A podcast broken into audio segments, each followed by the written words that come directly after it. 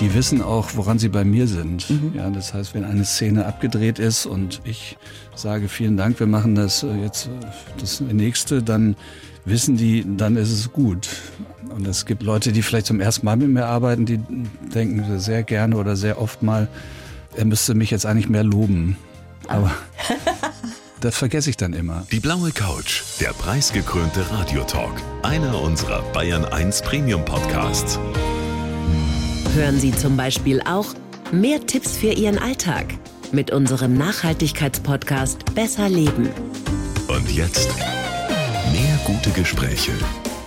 Die blaue Couch auf Bayern 1 mit Gabi Fischer. Und auf der blauen Couch heute einer der erfolgreichsten deutschen Regisseure, die wir hier haben in Deutschland. Nennen wir einfach mal so ein paar tolle Filme, zum Beispiel Der bewegte Mann, Das Wunder von Bern, Die Päpstin. Dann gab's diese wunderbare Serie auch Charité im Fernsehen. Frau Müller muss weg. Bin sehr froh, dass das nicht Frau Fischer war. Oder auch im letzten Jahr der Kinofilm Contra. Ich bin auf jeden Fall sehr froh, dass Sie heute hier sitzen. Erst einmal verabredet per Leitung, aber das ist mir natürlich viel, viel lieber. Herzlich willkommen, Sönke Wortmann. Ja, vielen Dank auch für die Einladung. Und ja, live ist immer besser, als wenn man sich in die Augen gucken kann, als wenn man das über Telefon macht.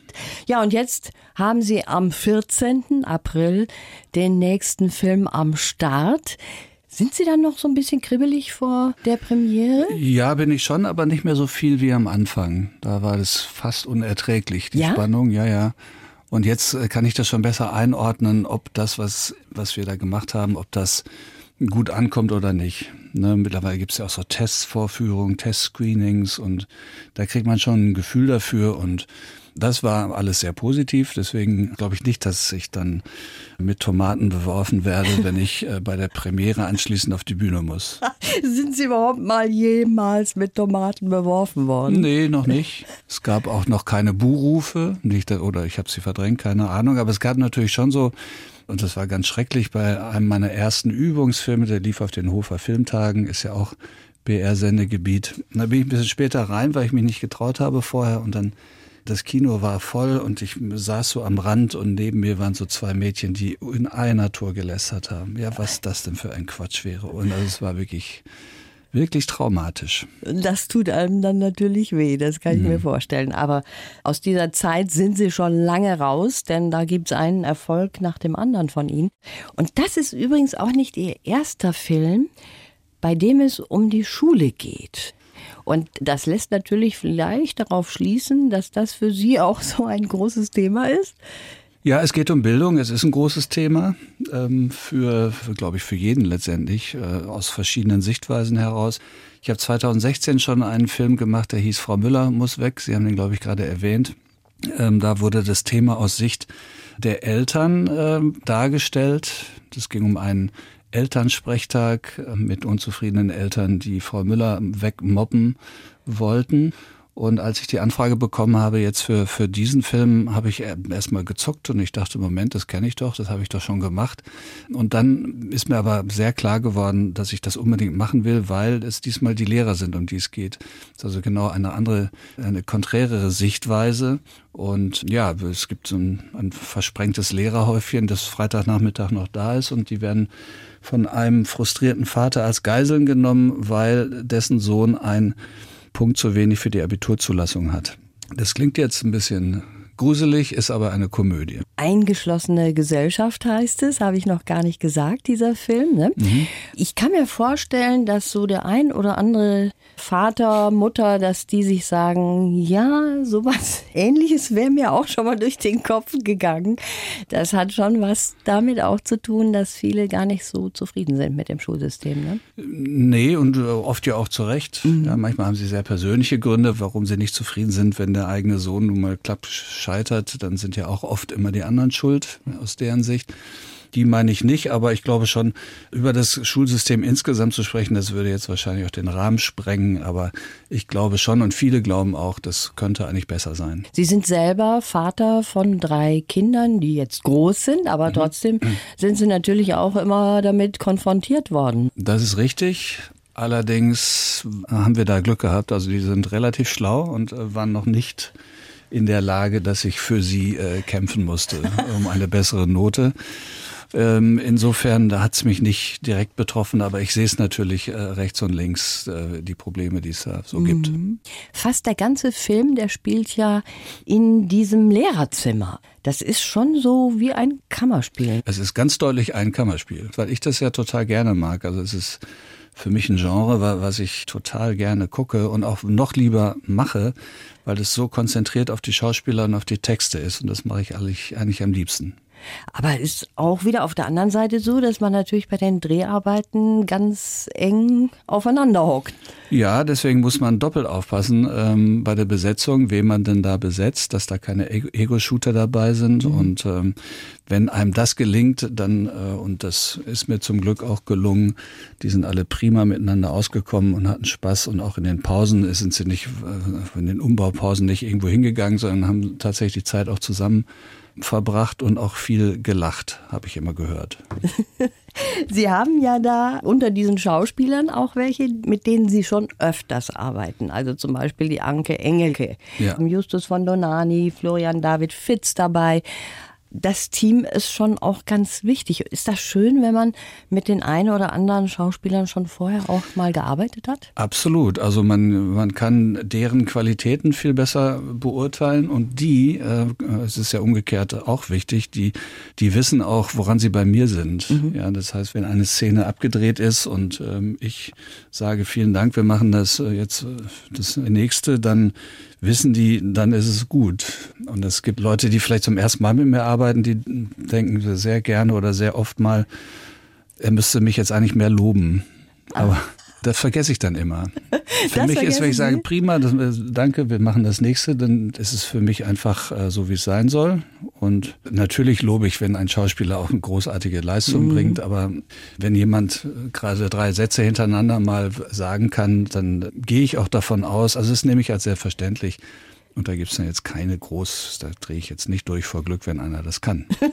Sind Sie ein sehr ausgeglichener Regisseur? Weil Sie machen schon so auch einen Eindruck, als wären Sie so ein ruhiger und ausgeglichener Typ.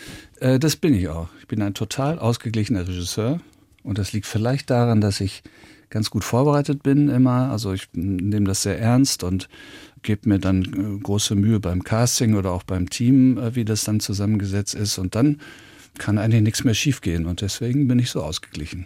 Und wenn Sie dann das Endprodukt sehen, dann gibt es ja viele, die dann plötzlich nochmal anfangen und sagen, Mensch, hätte ich doch da das gemacht oder da was anderes. Können Sie da loslassen? Ähm, ja, dazu gehöre ich aber auch. Also das Loslassen kann ich schon, weil ich muss weil es ja irgendwann fertig ist. Und ähm, aber deswegen ist es bei mir so, ich gucke mir meine, Filme, unsere Filme, ist ja Teamwork, gucke ich mir bei der Premiere an und dann eigentlich nie wieder. Aus genau dem Grund, weil ich sehe dann schon das, was ich hätte besser machen können. Tatsächlich. Und das ist frustrierend, doch.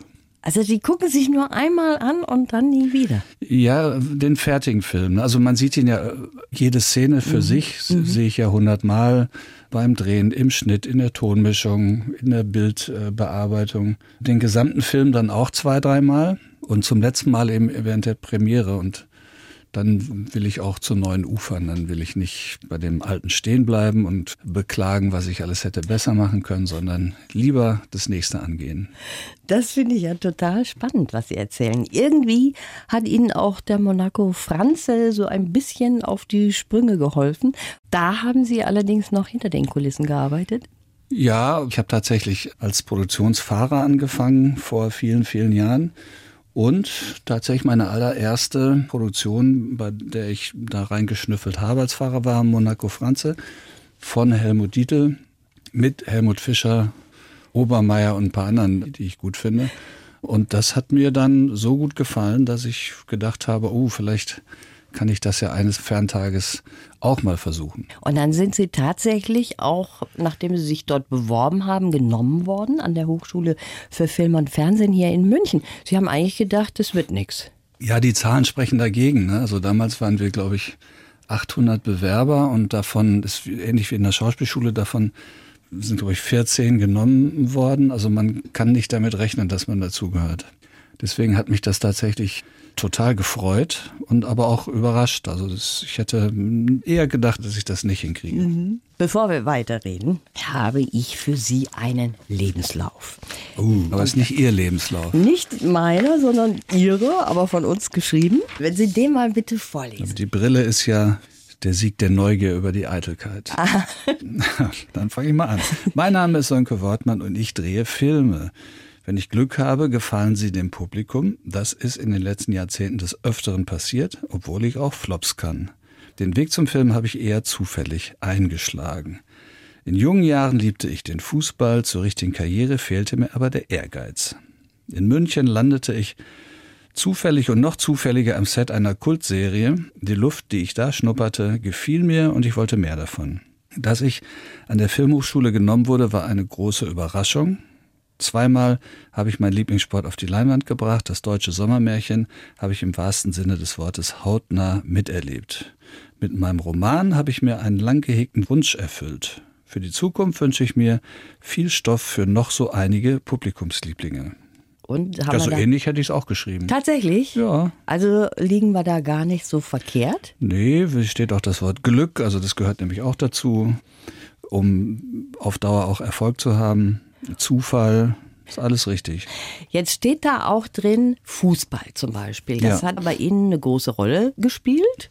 Und eigentlich hat Ihr Papa Sie dazu gebracht, oder? Weil der immer mit Ihnen ins Stadion gegangen ist? Ja, aber das ist ja durchaus typisch. Also so, so kommen Jungs ja meistens äh, äh zum Fußball, indem der Vater sie mit ins Stadion nimmt. Ne? Und entweder packt es einen da oder nicht. Und mich hat es da total gepackt und deswegen wollte ich dann auch selber äh, spielen und bin ich in den Verein auch eingetreten und habe in der Jugend Fußball gespielt, bis ich irgendwann das Gefühl habe, und hier steht es ja auch in meinem Lebenslauf, den Sie geschrieben haben, dass mir der Ehrgeiz fehlte und das ist halb richtig, also A, ja und B war ich, musste ich irgendwann ja auch erkennen, dass ich nicht so gut bin, dass es für eine ganz große Karriere gereicht hätte. Also bis in die zweite Liga habe ich es noch geschafft was ja gar nicht so schlecht ist, aber irgendwann, das finde ich ja wieder gut, wenn man seine Grenzen kennt. Mhm. Die kannte ich immer sehr früh und deswegen habe ich auch sehr früh aufgehört damit. Da war ich, glaube ich, 20 oder so und wusste erstmal nicht, was ich dann machen sollte und bin dann irgendwann auf der Firmaschule gelandet. Yeah. Also ist für mich eine Steigerung. Für uns auch. Wir finden das auch toll, dass Sie jetzt so schöne Filme auch für uns genau, machen. Wenn ich ne? jetzt so ein Fußball wäre, dann wäre ich schon fünfmal als Trainer entlassen wahrscheinlich, wenn ich es überhaupt geworden wäre. Aber Sie haben ja ganz, ganz tief reinschnuppern können. 2006 war das, Deutschland, ein Sommermärchen. Und wissen Sie was, da hat sie fast ganz Deutschland beneidet auch. Das ja, ich habe das schon toll, gemerkt. Ne? Es, war, es, es war jetzt nicht neidisch beneidet, sondern mhm äh, manche schon natürlich, weil sie dachten, warum bin ich nicht auf die Idee gekommen? Aber äh, es haben ja auch viele gegönnt. Ne? Ja, Man natürlich. neidete jemand und, und denkt, ach, schade, das. Äh, ja. Aber dem gönne ich es ja. Das ist ja auch eine, eine Form von, von Neid. Also beneidet wurde ich schon. Und war das für Sie persönlich auch was ganz Besonderes? Auf jeden Fall. Das war die WM im eigenen Land 2006 und ich durfte mit der Kamera die Mannschaft überall hin begleiten und war auch dann in der Umkleidekabine dabei bei sämtlichen Sitzungen und während des Spiels auf der Ersatzbank. Und also näher dran kann man nicht sein. Ja. Und äh, das war ganz aufregend. Ich hatte immer die Angst, dass der Trainer mich versehentlich einwechselt, aber das, die Angst war dann unbegründet. Ich habe gehört, Sie haben so einige Geheimnisse auch erfahren, die Sie heute alle verraten wollen. Wollten Sie das? Wer nee. denn da im Hintergrund mal geraucht hat oder ja, so? Ja, aber es hat das. Woher wissen Sie das? Dann habe ich das vielleicht schon mal gesagt. Das stimmt. Also große Geheimnisse weiß ich nicht. Aber es gab tatsächlich zwei Spieler, die gerne mal heimlich geraucht haben auf der Toilette. Ich sage aber nicht, wer es war. Das habe ich ja auch versprochen. Indem ich so nah ran darf, wissen die Spieler auch, dass ich da nichts weiter sage, was irgendwie zu deren Nachteil gereichen würde. Aber bis auf die Raucherei war das auch eine sehr harmonische Reise, die wir da zusammen gemacht haben. Und das war toll, auch mal diesen Einblick zu bekommen. Ja. Das war natürlich was ganz Besonderes. Ja. Sie haben so verschiedene Rituale, habe ich gehört. Zum Beispiel, dass Sie sich am ersten Drehtag nochmal ordentlich rasieren und dann so lange nicht rasieren, bis der letzte Drehtag im Kasten ist. Stimmt das? Ja, das hat mal gestimmt. Das ist ja reiner Aberglaube auch und dann, äh, weil immer alles so gut geklappt hat. Und ich habe dann irgendwann aufgegeben, weil trotz dieses hervorragenden Rituals ist einer Mitarbeiterin was ganz Schlimmes passiert, ähm, die sogar gestorben ist. Und, mhm. und dann habe ich nicht mehr an dieses Ritual geglaubt. Und äh, jetzt bin ich dann nicht mehr so streng mit mir. Ich habe meistens eine sogenannte Unrasur, wie der Fachmann oder die Fachfrau sagt. Steht mir am besten. Jetzt mal abgesehen von Ihrem Ritual mit dem Rasieren, Sie gehören auch zu den Menschen und da bewundere ich Sie, der mittags einfach so einen Mittagsschlaf machen kann und so einen richtigen Powernap dahinlegt und sogar träumt. Also so tief ist das dann. Ja, also ich träume dann auch tatsächlich intensiver als nachts. Und ich freue mich sehr, dass es möglich ist. Also abends ist es genauso, wenn ich, sobald ich in der horizontalen bin, also dauert es keine Minute, dann bin ich auch eingeschlafen. Das ist herrlich, wenn ich auch andere Leute höre, denen das nicht so gelingt, die auch schlaflose Nächte haben. Das kenne ich eigentlich nicht. Und dass es auch mittags noch geht, finde ich schön. Ich schlafe total gerne mittags. Das muss aber dann die Couch sein nicht das Bett. Also sowas wie die blaue Couch wäre schon genau richtig. Das wäre genau richtig. Vielleicht sollte ich mal auf den Mittagsschlaf äh, vorbeikommen ja. hier im BR. Das heißt aber auch so ein bisschen, dass Sie schon ein tiefenentspannter Mensch sind, oder? Das kann man eigentlich so sagen, ja. Also bringt Sie auch nichts so richtig aus der Ruhe? Naja, ich bin schon betroffen, äh, wenn Kriege in Europa stattfinden und nicht nur in Europa. Also die Situation im Moment ist natürlich Katastrophe in der Ukraine. Aber ich habe tatsächlich heute davon geträumt. Zum ersten Mal, ja, ja. Ich war irgendwie in äh, Charkiw und da war Putin und ich war in so einem Radiosender tatsächlich. Aber mehr weiß ich auch nicht. Ähm, es war aber so eine Dauerschleife. Also es mhm. beschäftigt mich schon. Und also außerhalb von großen Katastrophen und auch kleinen, die in der Familie passieren können, wenn da alles gut ist, bin ich tiefenentspannt man verarbeitet ja auch vieles in diesem Zustand des Traums. Ne? Mhm. Ne? Worüber wir jetzt noch nicht gesprochen haben, ist, Sie sind verheiratet mit einer Schauspielerin, der Cecilia Kunz. Sie haben drei Kinder und es ist auch ein Zwillingspärchen dabei. War das für Sie eine besondere Herausforderung? Ja, eher für meine Frau, glaube ich. Ne? Also, also ich habe schon mitgeholfen, wo ich konnte, aber ich war natürlich auch beruflich oft unterwegs.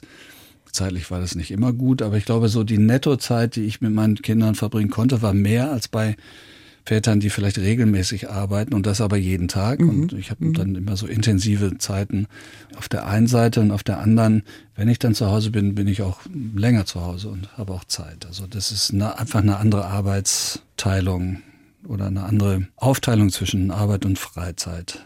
Ihren Kindern ist ja allerhand in die Wiege gelegt, was so Schauspielerei und ja, das künstlerische Leben betrifft. Kommt da irgendeins in diese Richtung auch? Nee, Nee, eigentlich nicht. Also die sind teilweise auch noch zu jung, die überlegen noch, was sie machen können, haben gerade erst Abi gemacht, also die Zwillinge insofern. Was junge Leute heute machen, ist erstmal eine Weltreise. Mhm. Ne? Wären wir früher gar nicht drauf gekommen. Das hatten wir überhaupt nicht auf dem Schirm, dass sowas möglich ist. Aber ich finde das ja richtig so und gerade, Sie haben ja nur noch zwölf Jahre Schule gehabt, ja, es wurde ja verkürzt. Mhm. Und dieses eine eingesparte Jahr, finde ich, da können Sie sich mal in der Welt umgucken und Eindrücke sammeln. Haben Sie nach Ihrem Abi nicht mal so einen Break gehabt, dass Sie gesagt haben, so, jetzt gucke ich mir mal die Welt an? Nee, das war nicht auf unserem, ich weiß nicht, wie es in Bayern war, ähm, war außerhalb des Denkbaren. Einfach, also erstmal aus finanziellen Gründen mhm. und dann auch so. Wir hatten das nicht am Schirm. Ich habe jetzt eben schon gesagt, Sie haben sich mal einen Traum oder einen Wunsch erfüllt im letzten Jahr. Da haben Sie ein Buch geschrieben. Stimmt, ein Roman. Einen Roman geschrieben und das war was, was Sie schon länger vorhatten und sich dann eben gesagt haben, so jetzt wäre der richtige Zeitpunkt. Ja, das stimmt. Ich wollte es mal versuchen. Also ich lese sehr gerne und habe gedacht, vielleicht schaffe ich das ja auch mal. Und ohne viel, ja, auch da war wieder die Möglichkeit des Scheiterns durchaus gegeben. Man hatte ich mir mal ein Jahr freigenommen, 2020, um das äh, zu versuchen. Ich hatte dann auch ein Thema, sonst, äh, ich glaube, das muss man schon haben, um anfangen zu können. Das war bei mir Politik und Diplomatie. Mhm. Um Sprache geht's auch äh, noch, das ich auch immer sehr, sehr wichtig finde. Ja, dann kam auf einmal die Pandemie und hatte ich viel mehr Zeit, als ich dachte. Also es war nicht so, dass ich, dass ich gedacht habe, aha, Pandemie, jetzt schreibe ich mal einen Roman, sondern der Roman war zuerst da. Er war nur dann schneller fertig, weil eben die Pandemie noch kam. Und irgendwann war ich tatsächlich fertig und da war ich sehr stolz, dass ich das von Anfang bis Ende hingekriegt habe. Sie Also- müssen jetzt sagen, wie der Titel heißt. Ja, eben, Leute es das ja gilt das gesprochene Wort. es gilt das gesprochene Wort. Stimmt. Genau, stimmt's, oder? Das ist der Titel. Ja, das ist ja auch was Besonderes, wenn man das so in den Händen hält, ne? Wenn man ein Buch geschrieben hat, das ist schon irgendwie ein besonderer Stolz dann. Absolut und vor allem, man macht es ja fast alleine. Ne? Also Film ist ja Teamwork und das Ja. gefällt mir letztendlich auch besser. Es sind viele kreative Leute beteiligt und beim Romanschreiben ist man es eigentlich alleine. Es gibt dann einen Lektor oder eine Lektorin irgendwann, aber es ist nicht so, dass die mich auf Ideen bringt. Das muss ich schon selber tun. Die ist dann eher so, was wir vorhin besprochen haben, so perfekt, plusquamperfekt Ja. und äh, was ich alles falsch formuliert habe, das weiß sie dann besser. Sie haben verraten, dass das auch manchmal ein bisschen mühsam war. Das kann ich mir schon auch vorstellen. Da sitzt man am Computer und dann fällt einem vielleicht mal nichts ein. Kann ja auch passieren. Ja, das passiert oft. Und dann fällt einem was ein, das gefällt einem nicht mehr. Sowas gibt's auch. Es ist schon mühsam. Es gibt aber auch Tage, wo einem was einfällt, was einem dann auch gefällt. Und das sind dann immer die schönen Tage. Durchschnittlich habe ich mal ausgerechnet, so ungefähr eine Seite pro Tag, die am Ende dann übrig bleibt. Und bei 240 Seiten sind das ungefähr 240 Tage, die ich dann letztendlich netto dran gearbeitet habe. Ganz schön viel Aufwand für, ne, also für eine Seite pro Tag. Aber wenn man dann fertig ist, ja, dann äh, dieses, dieses Gefühl ist schon sehr besonders. Ist das noch schöner als das Gefühl, wenn ein Film fertig ist? Ja, weil es ja zu, für mich zum ersten Mal war. Ne? Also ich kann mich ja daran erinnern, als die ersten Filme fertig wurden, hatte ich ein ähnliches Gefühl. Und das hatte ich dann aber lange nicht mehr, weil ich ja dann ungefähr wusste, wie es geht. Aber Roman war neu. Und deswegen war ich da sehr stolz, als es tatsächlich, das Wort Ende schreibt man ja nicht mehr hin, aber als es dann zu Ende war. Also es gilt das gesprochene Wort und kommt da noch mal was auch nach? Haben Sie sich vorgenommen, vielleicht dann doch noch mal sowas zu machen oder war das eine einmalige Geschichte? Ich weiß es noch nicht. Also es hat dann letztendlich doch Spaß gemacht. Aber ein Thema ist immer wichtig. Ich kann ja nicht irgendwie anfangen, sondern ich muss ja eine Idee haben. Und äh, da habe ich mich jetzt noch nicht so mit beschäftigt. Ich wollte jetzt mal auch ein bisschen Pause machen und hab ja, war ja sehr fleißig im Filmbereich. Ja. Sie haben 2018 den Film Der Vorname gemacht. Da ging es eben um diesen Adolf. Kann man einem Kind diesen Vornamen geben? Im Herbst kommt der Nachname raus. Ja, das stimmt. Das ist die Fortsetzung des Films Der Vorname. Ja, ist zum ersten Mal, dass ich ein sogenanntes Sequel mache von einem Film. Der Film war ja sehr erfolgreich Ja. und dann bietet sich das auch ein bisschen an. Und ich war selber erstaunt, wie viel Zündstoff in dem Thema Nachname noch drin ist. Und das ist also jetzt quasi schon so eine Fortsetzung davon. Von Ja, ja, es sind die gleichen. Schauspieler und äh, die sich wieder in die Wolle kriegen, aber nicht wegen dem Vornamen Adolf, sondern wegen Fallstricken und Tücken, die ein Familienname mit sich bringen kann. Der ist quasi jetzt in der Pipeline. Der ist jetzt in der Pipeline und dann ist auch erstmal gut. Also ich habe ja. Ich wollte schon sagen, wie viel macht denn dieser Wortmann? Ja, ja, aber nicht so viel, wie man denkt. Ähm, das liegt daran, dass der Film Contra aufgrund der Pandemie mehr als ein Jahr nach hinten verschoben wurde. Deswegen hat es jetzt dazu geführt, dass drei Kinofilme in einem Jahr rauskommen, plus ein Roman. Da kann man schon denken, der Mann hat's ja nicht mehr alle, der arbeitet ja nur, ist aber nicht so. Und die Filme sind relativ klein, ne? Kammerspiele, wie Sie ja vorhin auch Ja. äh, zu Recht gesagt haben. Der Nachname ist auch ein, mehr oder weniger ein Kammerspiel, weil das nur in einem Haus auf Lanzarote spielt. Ich habe mich nicht überarbeitet, auch wenn es so aussieht. Ich finde Ihr Output schon ganz schön beachtlich und vor allen Dingen finde ich auch toll, wie erfolgreich Sie sind. Sie haben aber im Lebenslauf auch gesagt, der ja von uns geschrieben wird, Eben. Sie können auch Flops. Ja, stimmt. Haben Sie schon eine mal schöne Flops? Formuliere, ne? Formulierung. Ich kann auch Flops. Äh, Ob ich welche hatte? Ja, Ja. ja, natürlich. Also der größte Flop war der Film ähm, Schoßgebete nach Charlotte Roche, der gar nicht so schlecht war, wie ich finde. Bernd Eiching hat gerne immer gesagt, man macht ein Angebot, was die Leute nicht angenommen haben. Und dann ist es so, muss man Dann mit ist es leben. Und solange aber die Erfolge äh, in der Überzahl sind und die Flops in der Unterzahl, ist schon okay. Aber Sie sagen generell, also zum Beispiel, was die Presse so schreibt über Ihre Filme, das ist Ihnen eigentlich eh wurscht, oder? Ja, das klingt jetzt so, so ein bisschen so, als würde ich, wäre mir die Meinung anderer egal, aber anders gesagt, also ich bin sehr kritikfähig, wenn Freunde, Bekannte, die dürfen auch gerne sagen, das war jetzt aber nix oder so, ne? Da bin ich überhaupt nicht sauer, im Gegenteil. Mir ist es dann relativ, relativ egal, was dann in der Zeitung steht. Also Deswegen, es kommt darauf an, wer was sagt. Es kommt ne? darauf an, wer was sagt und ähm, ja, genau. Und da bin ich auch sehr kritikfähig. Und sind Sie dann jemand, dem das auch manchmal ein bisschen wehtut? Wenn mir Filme am Herzen liegen, zum Beispiel ein anderer Flop, der mir gelungen ist, der hieß Sommerfest vor ein paar Jahren, an mhm. dem Film hänge ich total. Das ist ein sehr persönlicher Film auch geworden.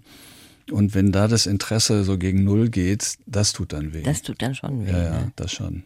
Es ist ja so, dass viele Filmemacher auch so ein bisschen nach Amerika schielen und ganz stolz sind, wenn sie da auch arbeiten können. Sie haben ja auch da mal gearbeitet und haben dann aber gesagt, als sie mal in Los Angeles, glaube ich, sogar gewohnt haben, nö, muss nicht unbedingt. Naja, ich habe tatsächlich mal da vier Jahre lang zugebracht, wollte da gerne mal einen Film drehen. Das ist mir auch gelungen, also mhm. das habe ich dann gemacht, aber es war jetzt nicht so, dass ich das Gefühl hatte, da ist alles besser Gleichzeitig kam dazu, dass Hollywood jetzt auch nicht auf mich gewartet hat und hat gesagt, auf den, der muss jetzt unbedingt weitermachen. Also es war so, ich habe da ein bisschen gefremdelt und bin lieber äh, nach Europa zurückgekommen. Da hatte ich ja meine große Aufgabe, das Wunder von Bern. Und da habe ich wieder gemerkt, wie wohl ich mich in Europa fühle mhm. und äh, nichts gegen Amerika oder doch ein bisschen, wie man so einen Präsidenten wählen kann. Ähm, aber nee, hier ist mein, hier, hier gehöre ich hin nach Europa. Mhm. Jetzt sagt man ja uns Deutschen immer so nach, wir haben mit Humor nicht so richtig was am Hut oder wir haben keinen Humor vielleicht sogar. Aber bei Ihnen ist es ja so, dass gerade dieses Konzept auch Humor sehr gut funktioniert. Ja, das heißt aber nicht unbedingt, dass der Humor dann gut ist, sondern hat er nur, dass er irgendwie auf gewisses Verständnis stößt und heißt nicht automatisch, dass wir Humor haben. Ich finde ja schon, dass wir Humor haben. Wir haben mal große Humoristen gehabt. Loriot ist ja der, der größte ja. von allen. Es ist so ein Vorurteil, mhm. ne, das ähm, mit dem fehlenden Humor. Ich glaube das nicht. Also für mich ist Kino ein Event und Unterhaltung. Mhm. Und da ist doch Humor ein wunderbares Finde Element. Finde ich auch. Jetzt steht die Premiere bevor. Sind Sie so ein Typ, der auch gerne über einen roten Teppich mal geht? Oder ist das eigentlich eher nichts für Sie? Nee, ist eher nichts für mich. Nee? Nee. Da muss ich ja dann durch und ja. Äh, das kriege ich natürlich auch hin. Gibt Schlimmeres. Da stehen ja auch viele, äh, viel Presse dann am Rand und Fernsehteams. Ich kann mir Schöneres vorstellen. Das ist aber auch auf der anderen Seite toll. Also man hat was äh, gemacht, was dann auch ein Interesse findet. Ne? Also ich will das überhaupt nicht abtun, aber von der Mentalität würde ich lieber durch den Hintereingang reingehen. Tatsächlich. Ja. Aber jetzt auf der blauen Couch war in Ordnung. Also total. Dann ist gut. Wir sind auch schon hier am Ende angekommen, Herr Wortmann. Vielen Dank für die Einladung. Ich danke fürs Kommen. Gerne. Die Bayern 1 Premium Podcasts. Zu jeder Zeit, an jedem Ort. In der ARD Audiothek und auf bayern1.de. Bayern 1 gehört ins Leben.